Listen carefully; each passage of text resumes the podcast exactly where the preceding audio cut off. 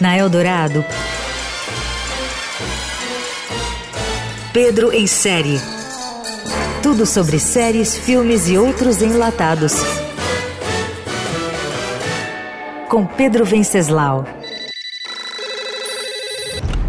Eu estava dormindo, meu telefone tocou.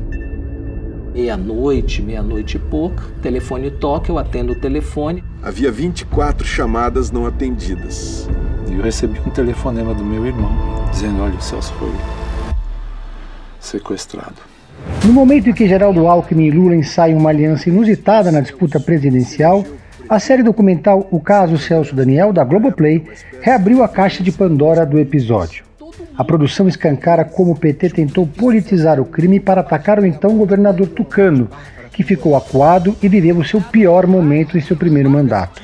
Produzido pelo estúdio Escarlate e dirigido por Marcos Jorge, a produção conta com uma apuração minuciosa liderada pela jornalista Gisele Vitória. Foi uma comoção muito grande de toda a cidade. Essa é a fila das pessoas que vão dar o último adeus ao prefeito. É uma coisa inacreditável porque não podia acontecer isso com o Celso. Né?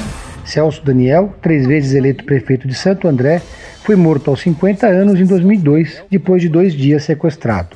Na ocasião, o caso, que completou 20 anos no último dia 20 de janeiro, mobilizou o PT quando o partido começava sua curva ascendente ao poder. Até hoje, os petistas se perguntam até onde iria o político de Santo André, que era considerado por Lula o mais brilhante da legenda e visto como futuro ministro do Planejamento, além de coordenador da campanha de Lula em 2002. O confronto entre o PT e Geraldo Alckmin aparece com tintas fortes.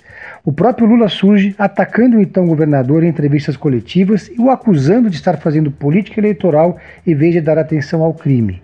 Segundo Lula, faltava comando a Alckmin, que hoje é seu vice.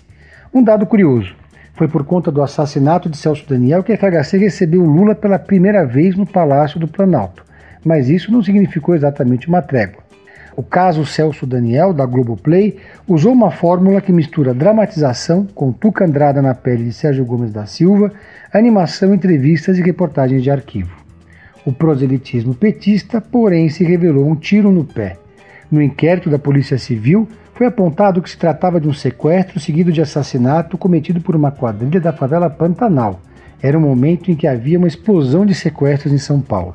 O crime foi, portanto, considerado comum, mas até hoje é quem defende que motivações políticas tenham levado à morte do então prefeito.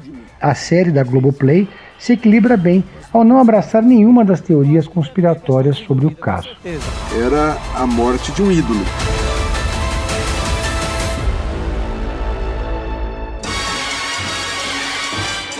Você ouviu Pedro em série tudo sobre séries, filmes e outros enlatados com Pedro Venceslau.